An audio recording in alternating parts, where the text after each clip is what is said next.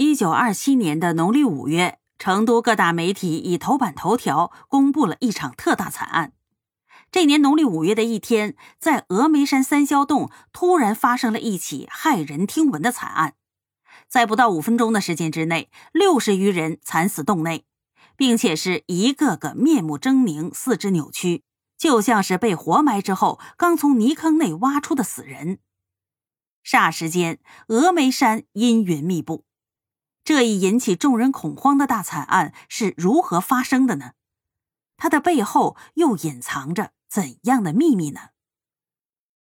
峨眉山三霄洞地势偏僻，人迹罕至。一九二五年夏天，三霄洞来了一个和尚，法名眼空，原籍自流井。他一眼看中了这里的环境，决定开辟三霄洞，使其成为清净的禅院。眼空不辞劳苦，来往于成都、重庆、宜宾、自流井等地，为了修路建庙供神所需的费用，四处化缘募捐。很快的，他在洞外呢修起了佛堂，又在洞里供上了三霄的塑像。后来，他又在慈都景德镇烧制了观音大士一尊，运回供奉。妙不可无终。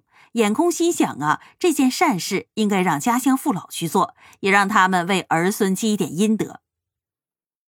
一九二六年的秋天，眼空和尚来到了自流井，向善男信女们弘扬佛法。家乡人民很受感动，一致同意出钱铸造铜钟一具，并且约定第二年初夏亲送至峨眉山三霄洞。一九二七年农历五月上旬。多达七十余人的自流井朝拜香客，在领乡刘安邦的率领之下，雇人抬着铜钟开赴峨眉山。刘安邦啊，是川剧艺人出身，喜好唱戏，因此呢，他还随队带着一个唱板凳戏的班子，准备在三霄洞好好的庆祝一下。等他们到达三霄洞的时候，眼空早已经迎出了庙外，故乡人异地相见，分外的亲热。眼空看内钟，浑身乌亮，行圆中空，顶部蒲牢，口中穿一铁链，钟身注满了文字，心中非常的高兴，连忙端茶送水，准备斋饭。当天晚上，刘安邦指挥着众人在洞内呢摆好了围鼓，唱起戏来。香客们先唱了《水涌金山寺》《八仙过海》两出戏，尚未尽兴。这个时候，台下有香客说。既然上了峨眉山朝拜三霄娘娘，那何不唱一出《三霄大摆黄河阵》呢？以显示三霄娘娘在黄河镇上的威风。众人一阵哄闹，大声叫好，这声音呢，震得狭小的洞子嗡嗡直响。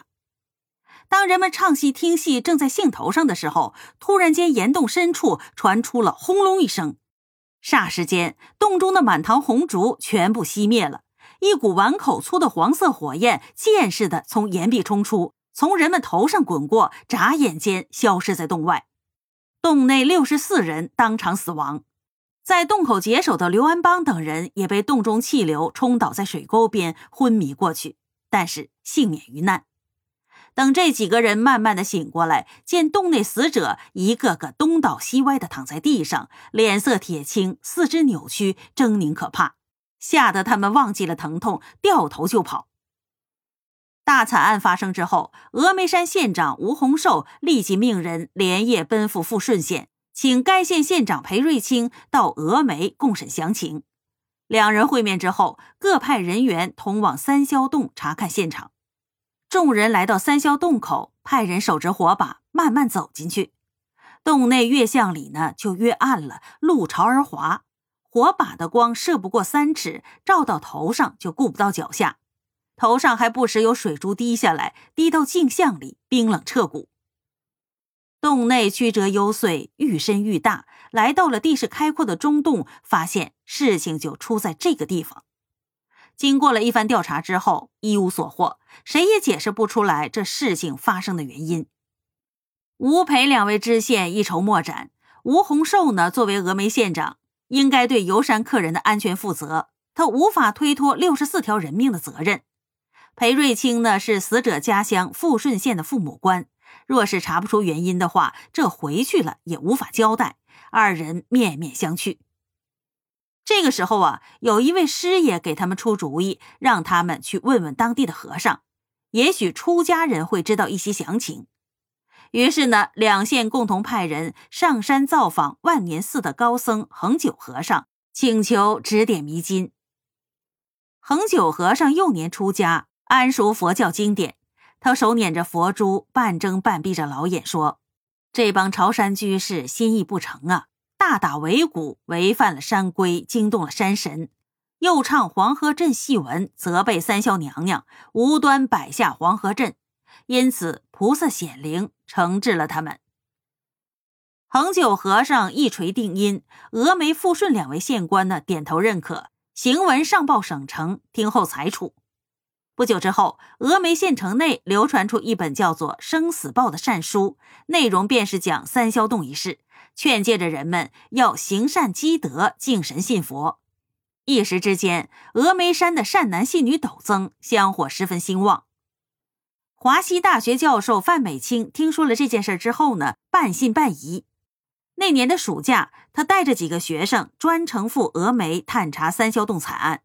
经过他们的调查，三霄洞事件并不像和尚和报刊所说的是三霄娘娘显灵，而是因为洞中锣鼓声、喧闹声震动了洞内的瘴气。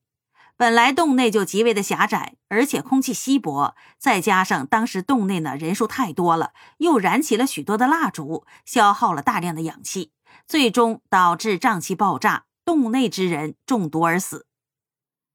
范教授的科学论断获得了一致的公认。当时的国民党政府呢，随即下令将峨眉山三霄洞封闭，以后不许在山上各寺庙摆围鼓唱戏文。自此呢，三霄洞事件告一段落。